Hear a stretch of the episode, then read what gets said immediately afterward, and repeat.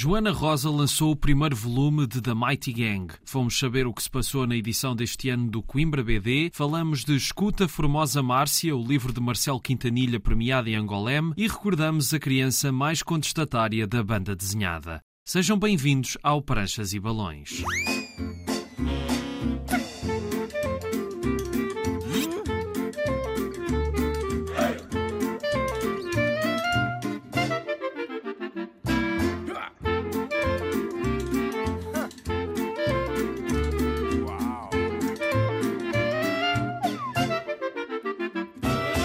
Cá estamos para mais uma viagem pelo mundo da banda desenhada. Nos passados dias 25, 26 e 27 de março houve mais uma edição do Festival de Banda Desenhada de Coimbra. Já vamos saber mais sobre o que se passou nesses dias, mas agora vamos conhecer a nossa convidada de hoje.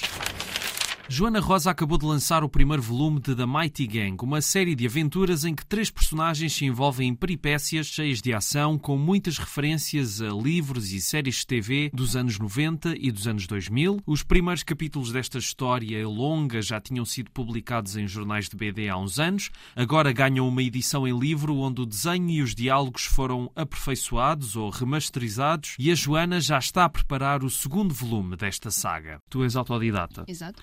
É difícil uma artista sendo autodidata ser levada a sério pelas pessoas que têm formação na, na área?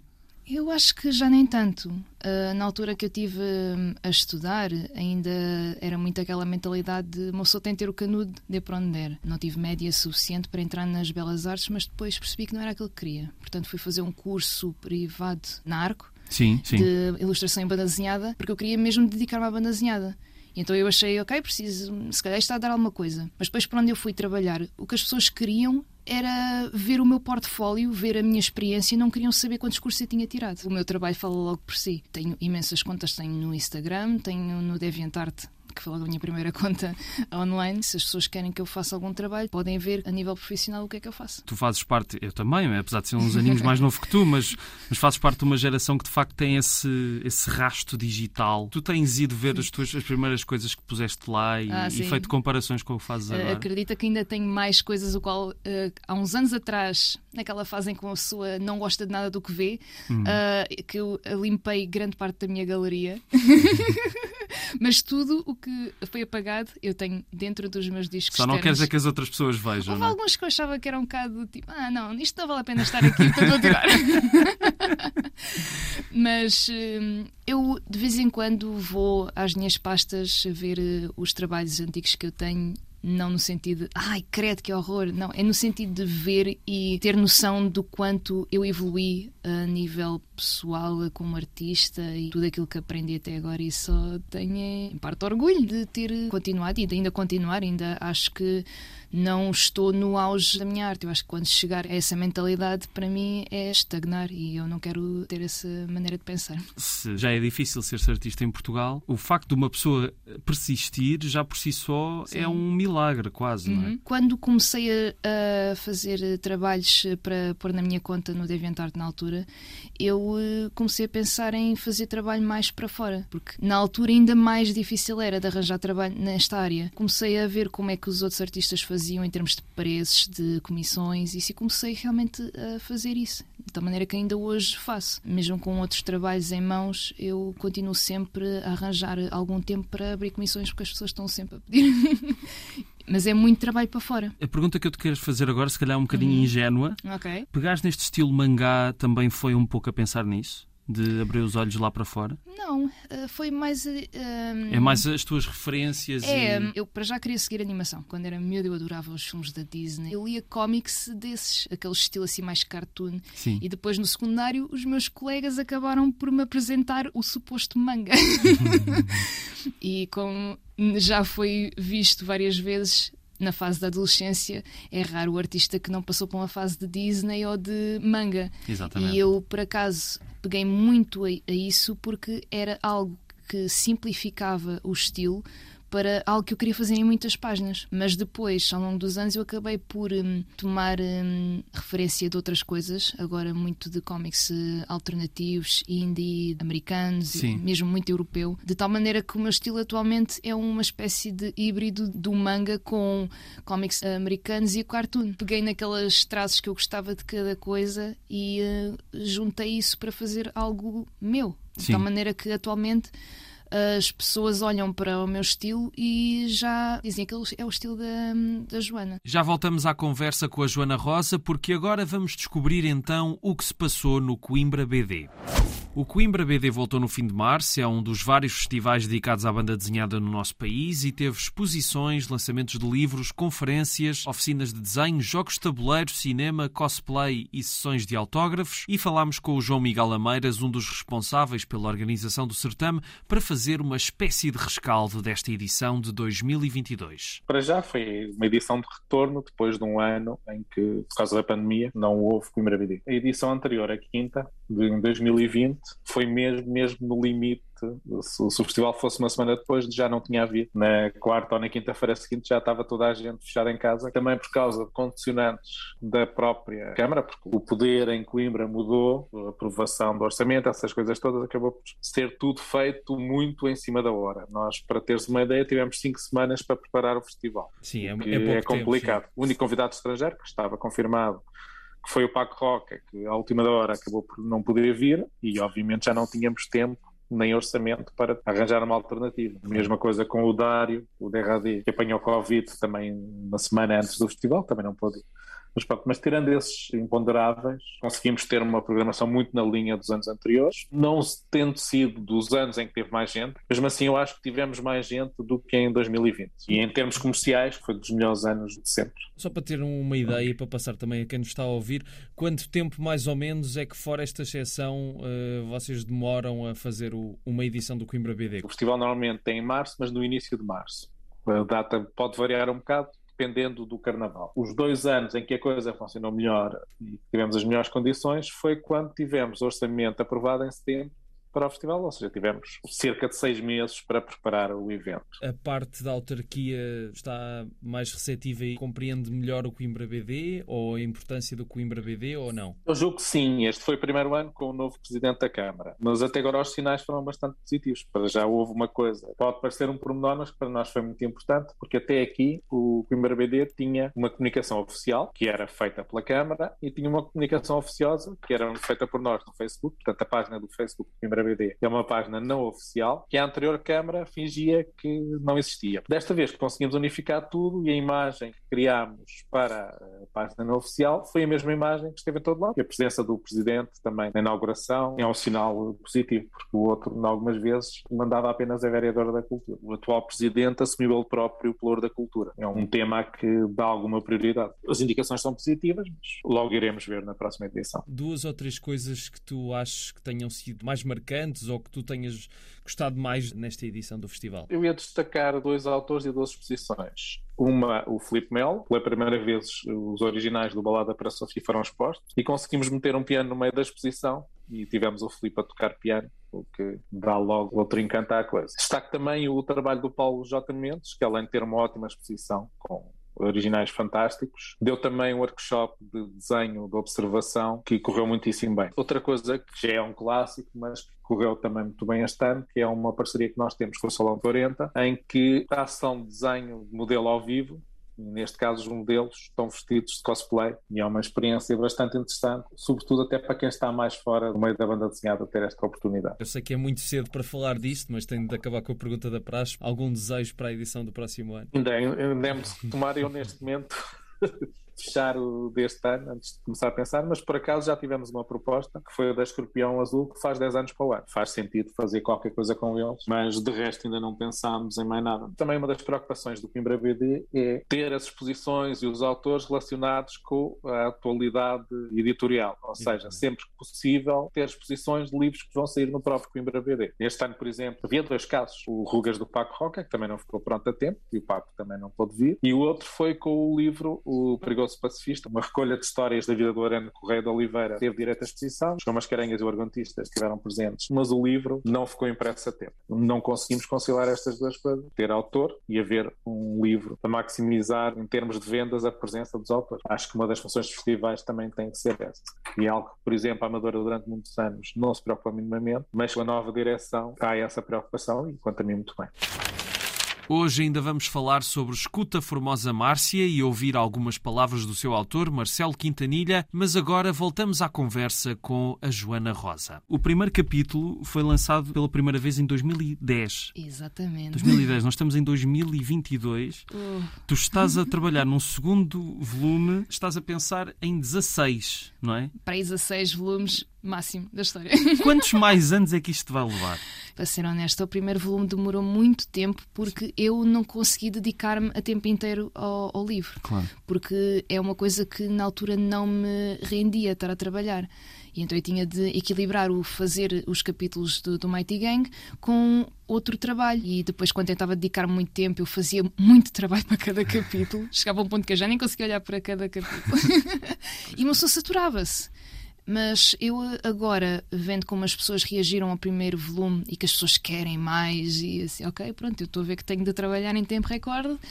E o objetivo é o livro sair este ano, ainda, ainda este o ano. segundo volume. Portanto, eu vou estar a fazer um segundo volume que há de ser de 10 capítulos, que é para encerrar o primeiro arco da história, uma meia dúzia de meses.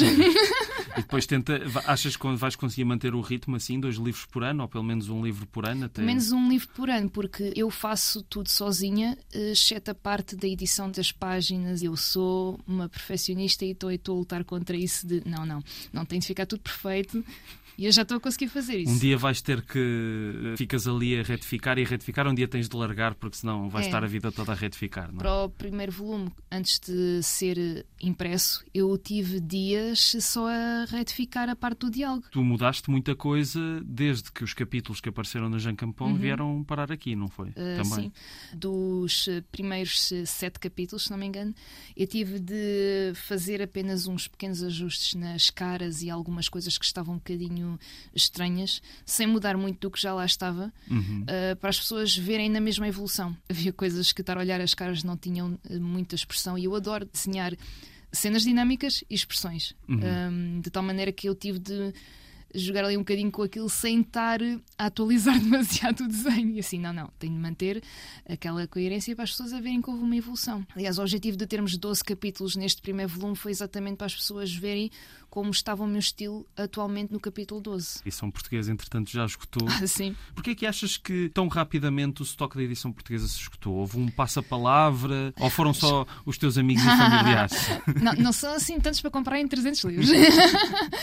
não, é também tivemos uma resposta extremamente positiva também de pessoas que já conhecíamos e que não são fãs do género, uhum. porque olham para isto e vêm em manga, mas uh, especialmente por causa da capa. Mas, e depois, os olhos. Exato.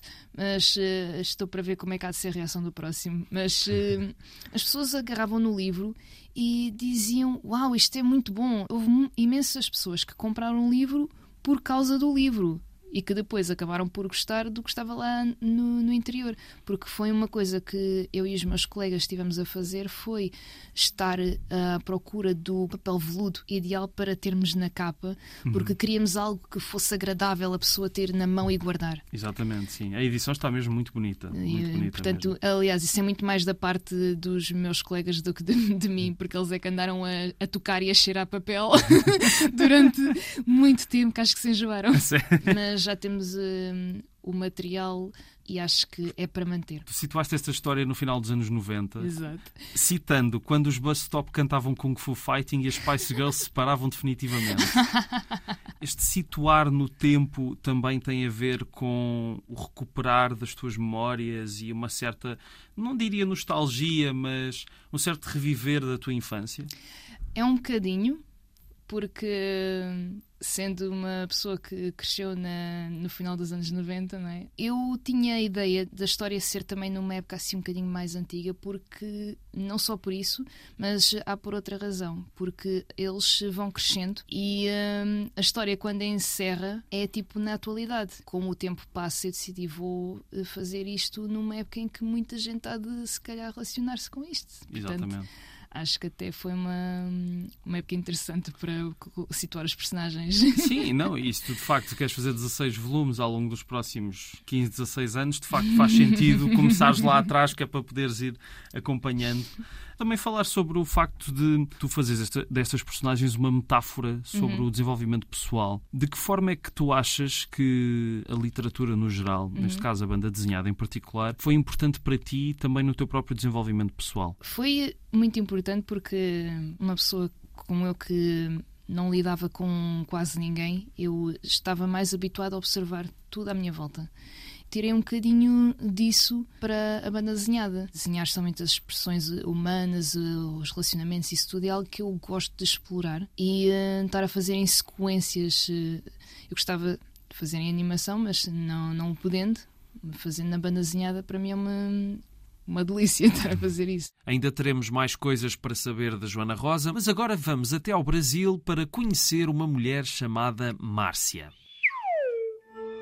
Marcelo Quintanilha é um dos autores de referência da BD brasileira contemporânea. A lista de prémios e distinções já era grande, mas há umas semanas juntou-se uma outra, desta vez do maior festival de BD do mundo, o de Angolem, que lhe atribuiu o prémio Fovdor de melhor álbum para Escuta Formosa Márcia, que foi lançado entre nós em novembro passado pela Polvo. É uma história da vida urbana que mostra os contrastes sociais e uma fatia da vida do Rio de Janeiro, uma slice of life, como dizem os ingleses.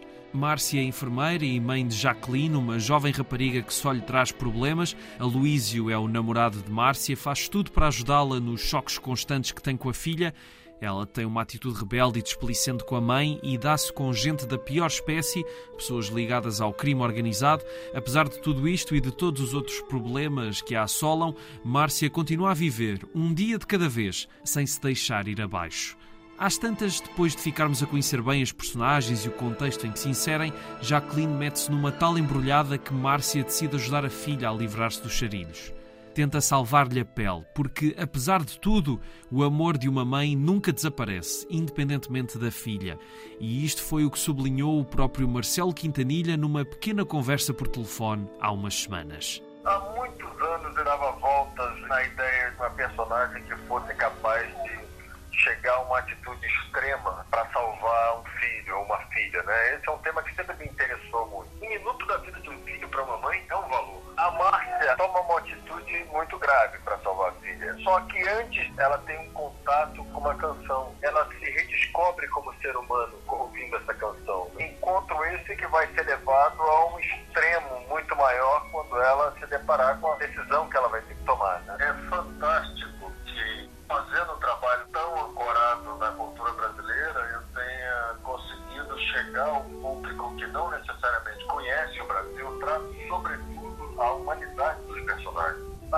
debilidades, as necessidades, os anseios, as motivações são compartilhadas mais ou menos em igual medida por todo o globo. Eu acredito muito no poder dos personagens e na sua humanidade.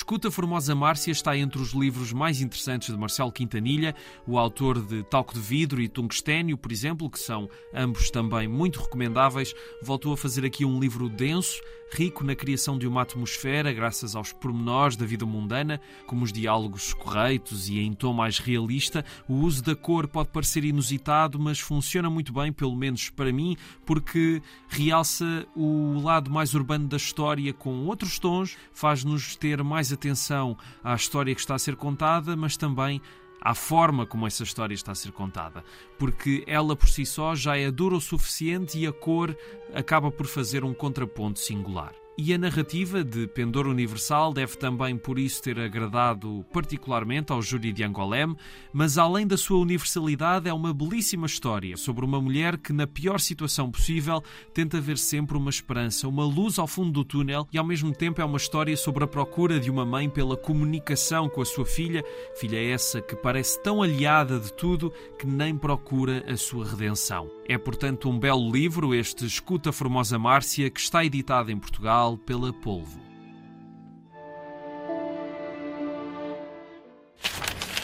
Por acaso lembram-se da Mafalda e dos seus amigos, como a Susanita, o Filipe, o Manelito e a tartaruga que ela tinha, que era a burocracia? Vamos recordar daqui a pouco essa magnífica criação de Quino, mas agora vamos voltar à conversa com a Joana Rosa. Não podes trabalhar em animação para já, mas uhum. pode ser que algum dia aconteça ou não.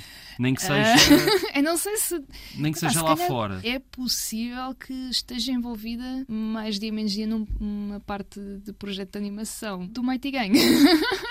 Ok, uma adaptação a. A animação. Já andamos a fazer aí uns testes e isso, mas não vou dizer mais nada. Ok, dessa não estava à espera. Isso já de facto já está já muito avançado, de facto. Há imensas pessoas que já nos perguntaram: então, filme de animação do Mighty Gang ou série? E nós, calma. Vai ser todo um franchise, então, não é? Uh, vamos ver. Falta, os, falta bonecos, falta, falta t-shirts, uh, mas, mas pronto, é todo um filão. Quantos arcos é que tu estás a pensar que esta série vai ter? Portanto, que este uhum. arco vai acabar no próximo volume. Exato. Depois vão ser quê? Arcos de dois volumes cada um ou, não, ou mais? Não. Eu, o que eu tinha pensado uh, originalmente para a história e que acabou por ficar é uhum. é que a história vai ter três arcos. Okay. Tem este arco inicial que são dois volumes.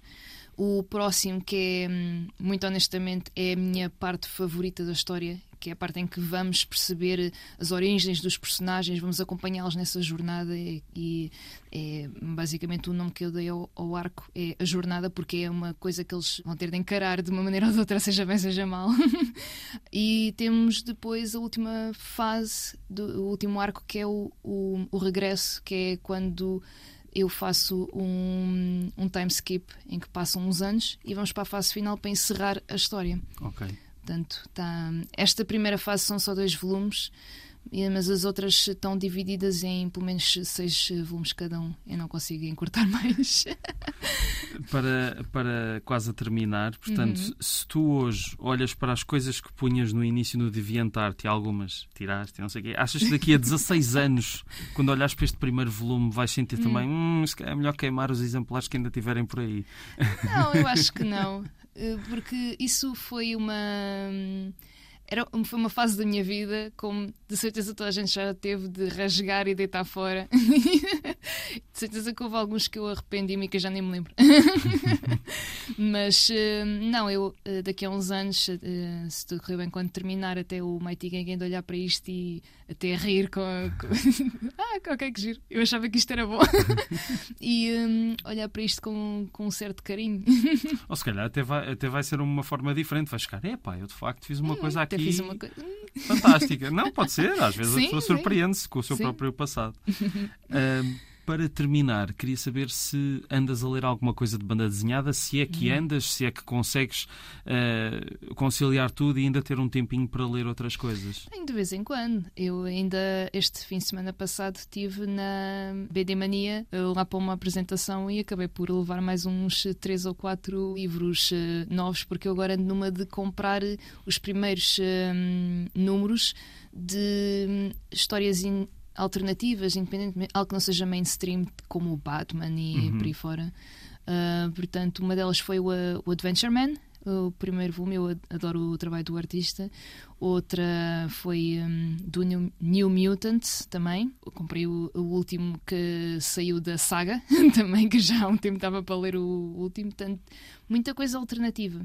Muito bem. E acho que agora estou também para começar a ler o Berserk. É uma coisa que eu já estava para ler, pelo menos ler o primeiro volume, só para ver o, o que é que as pessoas que as pessoas falam muito daquilo, dizem que é excelente e que é um trabalho uh, fenomenal e realmente ando a ler assim um, um quando posso. Era uma vez um senhor chamado Joaquim Salvador Lavado Terron Esse senhor, que se tornaria mais conhecido pelo simples nome de Quino, no início dos anos 60, criou uma menina chamada Mafalda. É uma das personagens mais engraçadas da BD e foi criada por um dos maiores humoristas da nona arte. É uma criança com opiniões muito vincadas sobre o que a rodeia, sempre atenta às tragédias do mundo, adora os Beatles e não gosta de sopa. As tiras de Quino foram publicadas quase ao longo de uma década, mencionaram muitos acontecimentos da atualidade, mas mantiveram-se intemporais no humor e na crítica social e apresentaram-nos um universo cheio de personagens divertidas para além da Mafalda, os pais dela, o irmãozinho Gui, o amigo Felipe, que é obcecado por histórias de aventuras, o Manolito, filho do dono da mercearia Dom Manolo, e ele não se cansa de vender os produtos duvidosos que de lá saem, a Susanita, que quer ser o estereótipo da dona de casa, a Liberdade, o Miguelito, enfim, a lista é grande e há muito para descobrir na Mafalda. Provavelmente muitos recordam-se dela, mas há quanto tempo é que não a leem? É que as suas histórias continuam hilariantes? A mim, pelo menos, provocam-me grandes gargalhadas sempre que abro o livro que tenho lá em casa numa qualquer página e reencontro aquelas personagens. Em Portugal, todas as tiras da Mafalda estão reunidas num só volume chamado Toda a Mafalda da editora Verbo, e ler a Mafalda de fio a pavio dá para perceber a evolução de Quino como desenhador e humorista. Eu espero que um dia alguém se lembre de recuperar por cá o resto da obra de Quino, que também foi genial fora da Mafalda. Infelizmente anda desaparecido das livrarias há muito tempo, mas uma boa porta de entrada para o seu sentido de humor encontra-se nesta menina despocada. Ficamos por aqui. Estiveram a ouvir Pranchas e Balões na Antena 1. O programa fica disponível em podcast em RTP Play e nas plataformas de podcast. A sonoplastia é de Tomás Anaori e eu sou o Rui Alves de Souza. Até à próxima.